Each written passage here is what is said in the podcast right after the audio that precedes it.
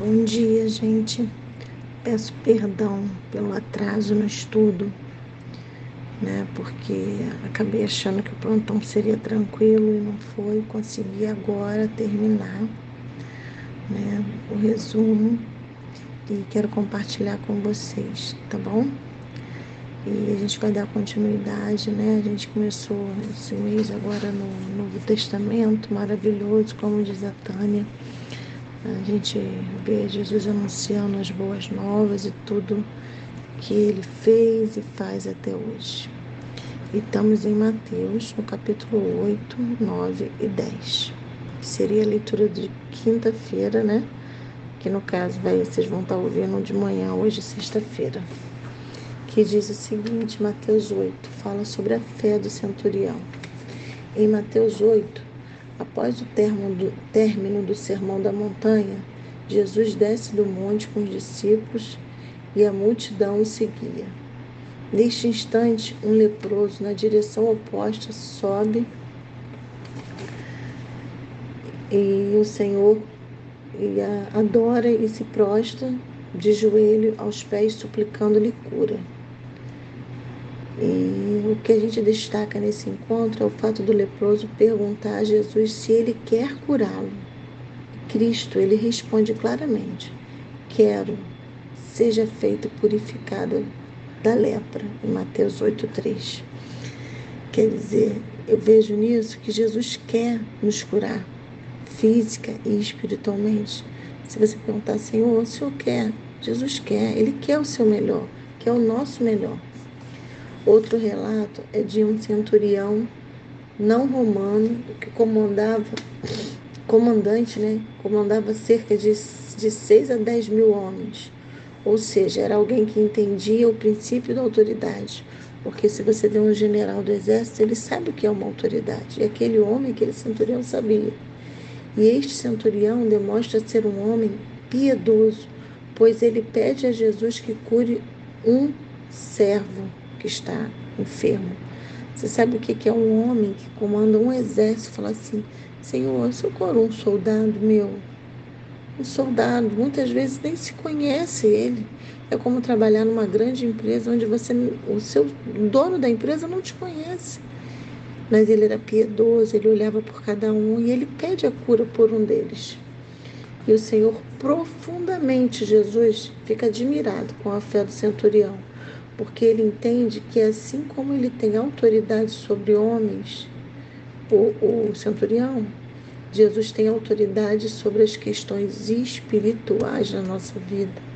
Então Jesus diz: vá, como você creu, assim acontecerá. Na mesma hora, o seu servo foi curado, ou seja, a forma com que ele creu determinou a forma que ele recebeu o milagre. Da forma que nós cremos, assim é, sucederá na nossa vida. Assim acontecerá o milagre. Creia, aquilo que você tem pedido acontecerá conforme a sua fé. Em seguida, que quando Jesus, quando Jesus entra na casa da sogra de Pedro, ele percebe que ela está doente. Sua atitude imediata é curá-la. Deus, Senhor, Deus da nossa cura. Após a cura, ela levantou-se e começou a servi-lo. Isso nos mostra que assim como Deus nos cura, nos liberta, ele tem nos, ele, ele quer que prontamente a gente passe a servi-lo. A cura divina, entre tantas coisas, tem o propósito de tornarmos hábitos aptos a servir.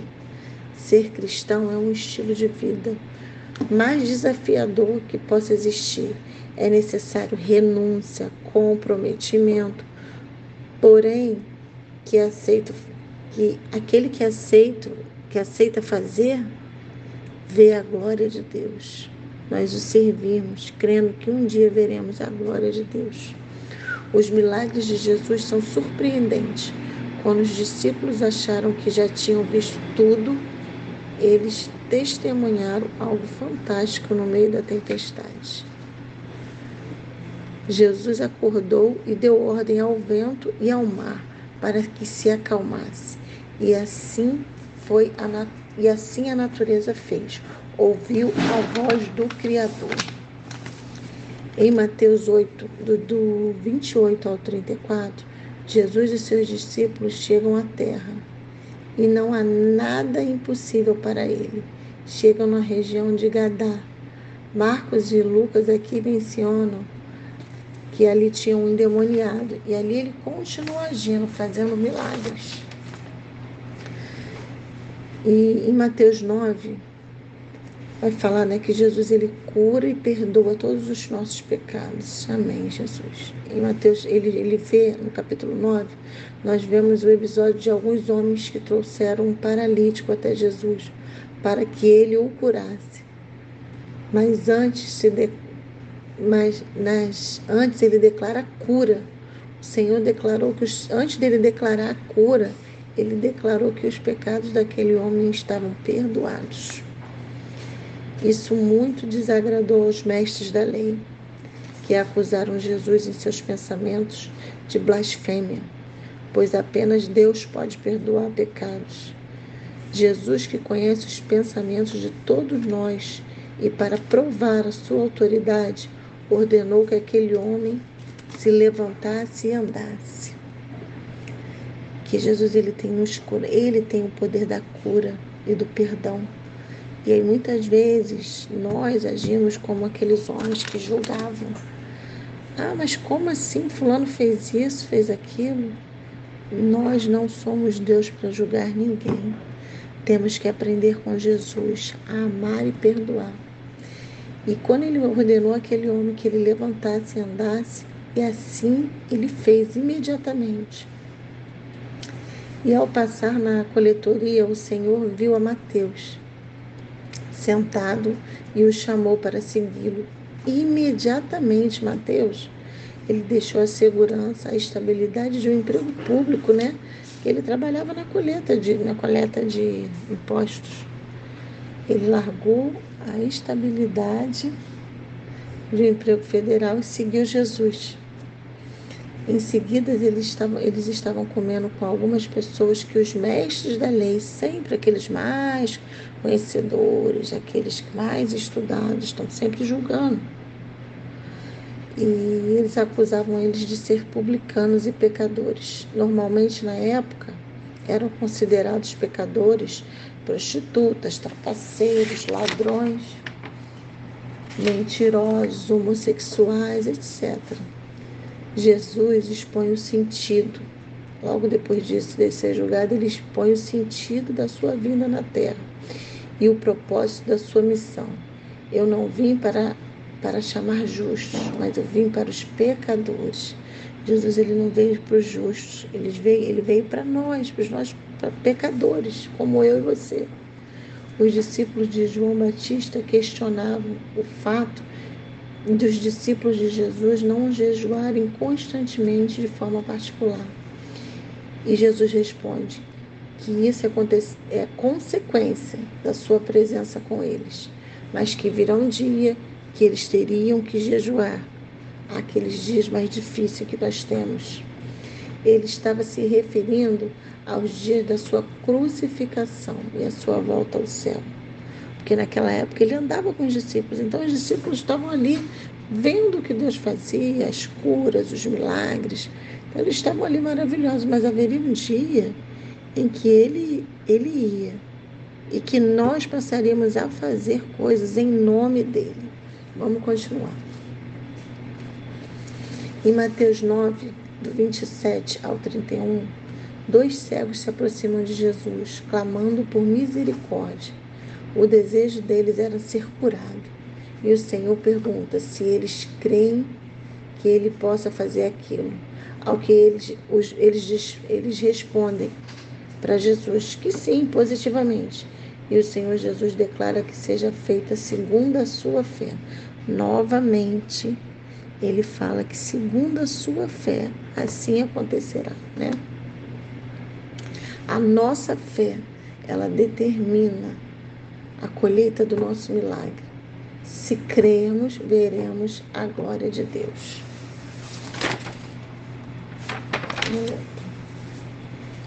Se nós crermos, nós veremos a glória de Deus. É importante termos conhecimento das Escrituras, que não sejamos apressados a julgar, para que a gente não cometa erros. Nós não devemos ser apressados a julgar ninguém, mas nós temos que imitar o nosso Mestre, perdoar e não julgar, porque Jesus sempre perdoou os pecados, ele nos amou.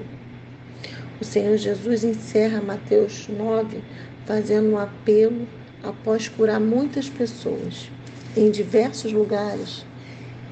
Ele diz aos seus discípulos: Peço, pois, ao Senhor da colheita que envie trabalhadores para esta colheita.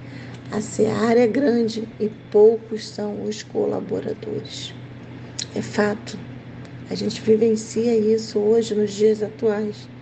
Temos tanta coisa para fazer na igreja, temos que evangelizar, ganhar almas, cuidar, zelar, discipular. Mas poucos são os trabalhadores. Em Mateus 10, Jesus envia os seus discípulos. Mateus 10, do 1 ao 4, ao chamar os doze, o Senhor Jesus lhe concedeu autoridade, e ele nos concede autoridade para poder pregar o Evangelho. Em meu nome, ele fala. As instruções iniciais para o primeiro envio dos doze são precisas. Pregar primeiro para os judeus,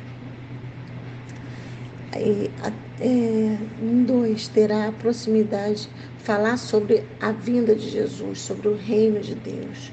Três, curar enfermo, ressuscitar mortos. Em nome de Jesus, a gente tem poder para curar enfermos, para ressuscitar mortos, para expulsar demônios. Assim ele falou com seus discípulos. O quarto, não cobrar pelo ensino. Cinco, não deviam se preocupar com a provisão onde ficariam, o que comeriam, né? Porque ele fala que ele tem cuidado com tudo. No 6, não insistir com aqueles que rejeitassem. Seguir, vai, vai de dois em dois. Se aquele não, se você chegar numa cidade e não aceitar na casa de alguém, sacode a poeira dos pés e segue em frente. Após essas instruções, Jesus mostra aos discípulos quais são as prováveis consequências de segui-lo. Aí o que a gente pode passar ao seguir Jesus. Seremos perseguidos, rejeição, traição, desprezo. Contudo, o Senhor diz para não desanimar, porque Deus tem cuidado, cuidado até com os pássaros, que os cabelos da nossa cabeça estão contados. Ele procura nisso, nessa citação, valorizar o cuidado de Deus para com cada um de nós. E isso é muito importante, gente. O cuidado de Deus conosco. Ele deixa bem claro. E como a Tânia falou, né, a gente fica maravilhado com tudo que Deus vem fazendo quando a gente vai para o Novo Testamento, com a vinda de Jesus, tantas curas, tantos milagres, tantas providências. Ele sabe até quantos fios de cabelo nós temos. Né? Ele fala para a gente não se preocupar, porque ele não deixa de dar a uns pássaros o comer e também não vai nos deixar faltar nada. Então, à medida, nesses, nesses capítulos que nós estudamos, a gente vê que à medida em que nós soubermos e crermos e colocarmos a nossa fé em ação, na mesma medida que cremos, assim sucederá em nossas vidas. Então, que possamos crer, crer na cura, crer no milagre, crer na libertação. E que a gente possa abrir mão de coisas, abrir mão daquilo que nos impede e seguir e servir ao Senhor. Amém? Que todos possam ouvir. Desculpa também de ter sido mais longo, porque eu acabei indo fazendo durante o dia e agora que eu consegui sentar e acabou que eu não consegui minimizar muito, mas que vocês possam ouvir e se alimentar. Amém? Eu agradeço a todos, que Deus possa estar abençoando a cada um de vós.